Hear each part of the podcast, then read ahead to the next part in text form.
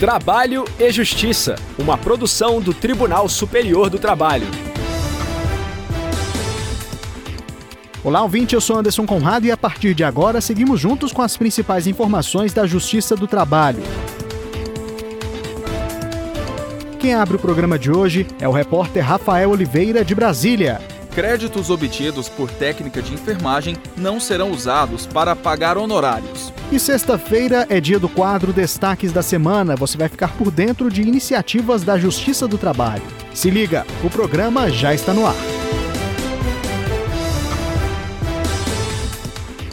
A terceira turma do TST afastou a possibilidade de utilização de créditos obtidos por uma técnica de enfermagem do Hospital e Maternidade Med Center de patrocínio em Minas Gerais para o pagamento de honorários advocatícios. O repórter Rafael Oliveira acompanhou o julgamento do caso e traz mais informações.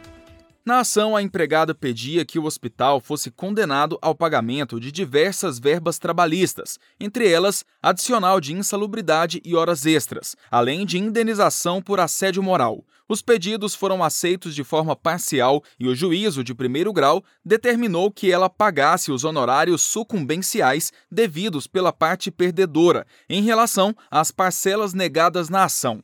Tendo em vista que ela era beneficiária da justiça gratuita, a sentença definiu a utilização de valores obtidos no mesmo processo ou em outros para quitar o débito. O fundamento foi o artigo 790-B da CLT, introduzido pela reforma trabalhista. O Tribunal Regional do Trabalho da Terceira Região em Minas Gerais manteve a sentença. O caso chegou então ao TST. O relator do recurso da técnica de enfermagem na terceira turma foi o ministro Maurício Godinho Delgado. Para ele, a extensão da responsabilidade pelo pagamento dos honorários a pessoas beneficiárias da justiça gratuita compromete de forma significativa os direitos fundamentais ao acesso à justiça e à própria justiça gratuita. De acordo com o relator, a hipossuficiência econômica que gera o direito à gratuidade consiste na falta de recursos para pagar as custas, as despesas processuais e os honorários advocatícios, sem comprometer a própria subsistência ou a da família. O ministro salientou que em 2021 o Supremo Tribunal Federal declarou inconstitucional a parte do dispositivo da CLT que admitia a utilização dos créditos. Na avaliação do relator, esse entendimento quer dizer que os créditos judiciais recebidos em qualquer processo não são computáveis e não interferem na qualificação da trabalhadora como hipossuficiente.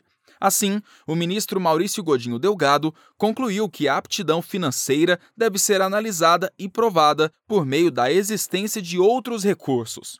Este o recurso de revista, por violação, dos artigos 60 e 790-A, parágrafo 4 da CLT, são os artigos brandidos. 60 trata de saúde, e no mérito do outro trata de honorários. E no mérito do provimento para a. condenar a reclamada no pagamento integral das horas extras excedentes a oitava diária e a quadragésima quarta semanal, com adicional de no mínimo 50% e reflexos decorrentes, conforme se apurar em fase de liquidação de sentença e observados os limites da petição inicial. Em segundo lugar, para afastar a possibilidade de se utilizar créditos obtidos pelo reclamante, aqui já com relação aos honorários advocatícios, seguindo a jurisprudência também do Supremo Tribunal Federal, afastar a possibilidade de se utilizar créditos obtidos pelo reclamante, beneficiário da justiça gratuita, na presente ação ou em outro processo, como meio de custeio dos honorários advocatícios de sucumbência, a que foi condenado pela instância ordinária, ficando suspensa a exigibilidade do pagamento da verba pelo obreiro beneficiado da justiça gratuita, que somente poderá ser executado se nos dois anos subsequentes ao trânsito em julgado da decisão que certificou as obrigações decorrentes, o credor demonstrar que deixou de existir a situação de insuficiência de recursos que justificou a concessão. O voto do relator foi acompanhado por unanimidade. Ainda cabe recurso da decisão. Destaques da semana. Daniel Vasques chegando com o que foi destaque na semana da Justiça do Trabalho. Tudo bem, Daniel? Bem-vindo ao Trabalho e Justiça. Olá, Anderson, tudo certo? Sempre muito bom participar do programa. Eu começo falando sobre a palestra Democracia e Meio Ambiente do Trabalho. O evento foi promovido pela Escola Nacional de Formação e Aperfeiçoamento de Magistrados do Trabalho, a ENAMAT, em parceria com o programa Trabalho Seguro. O palestrante foi o professor Michel Minet, do Conservatório Nacional de Artes e Ofícios da França. O diretor da ENAMAT, ministro Maurício Godinho Delgado, ressaltou a importância do evento para a sociedade. Vamos ouvir. Então, essa a proximidade parceria entre as diversas instituições que compõem a República Brasileira é fundamental. Fundamental para aperfeiçoar não apenas a democracia, é claro, mas aperfeiçoar também o nosso direito e, particularmente, o direito do trabalho naquilo que é o tema de todas essas iniciativas do mês de abril, que é o tema da saúde e segurança no trabalho. Anderson, ainda durante o encontro, foi lançado o livro Normas Regulamentadoras sobre Segurança e Medicina do Trabalho Percursos para a Efetividade do Trabalho Decente. A obra integra a coleção Estudos Enamate, formada por artigos de diversos especialistas na área de segurança do trabalho. Também foi lançado o Monitor do Trabalho Decente, uma solução de inteligência artificial que reúne dados e informações sobre processos julgados na Justiça do Trabalho, com temas como trabalho infantil, assédio sexual e trabalho análogo à escravidão.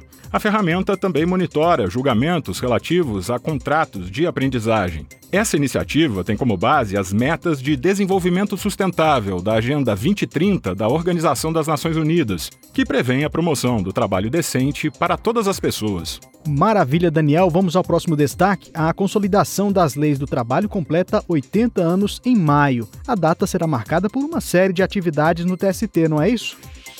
Exatamente, Anderson. As comemorações começam na terça-feira, dia 2 de maio, às 5 da tarde, com a abertura da exposição Construção da Justiça do Trabalho 80 anos da CLT. A mostra é organizada pela Comissão de Documentação e Memória do Tribunal e retrata as transformações ao longo de oito décadas, além do papel que a CLT desempenha como instrumento de dignidade, humanidade e respeito.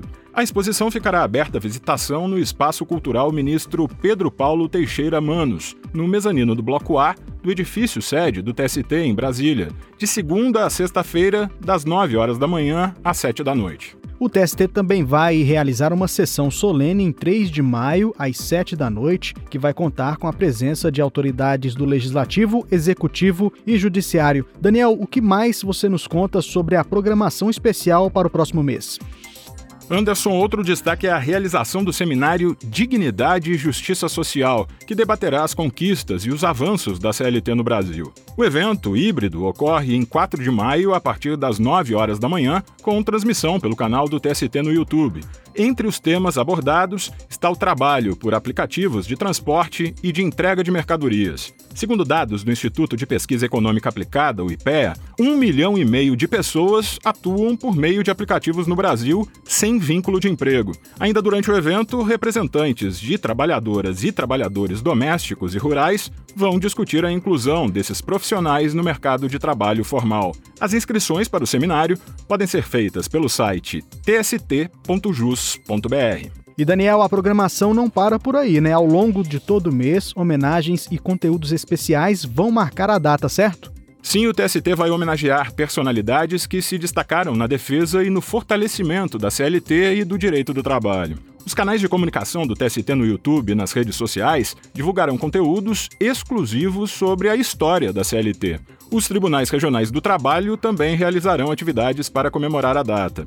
E agora, para finalizar, um pouco de história, Anderson. A CLT ela foi criada em 1 de maio de 1943, sancionada pelo então presidente da República, Getúlio Vargas, durante o Estado Novo. O documento unificou toda a legislação trabalhista. Vale lembrar que as normas regulamentam o trabalho formal, estabelecem direitos e deveres de empregados e empregadores e definem as regras das relações de trabalho. Bom, eu fico por aqui, Anderson. Este foi Daniel Vasques com os destaques da semana. Obrigado, Daniel. Até a próxima.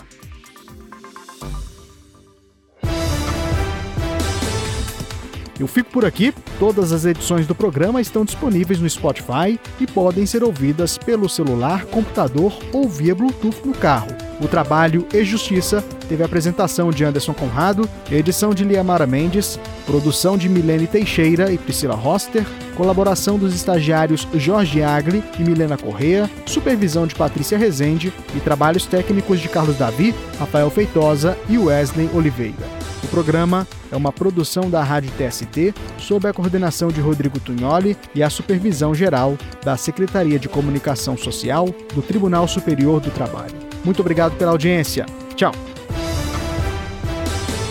Trabalho e Justiça, uma produção do Tribunal Superior do Trabalho.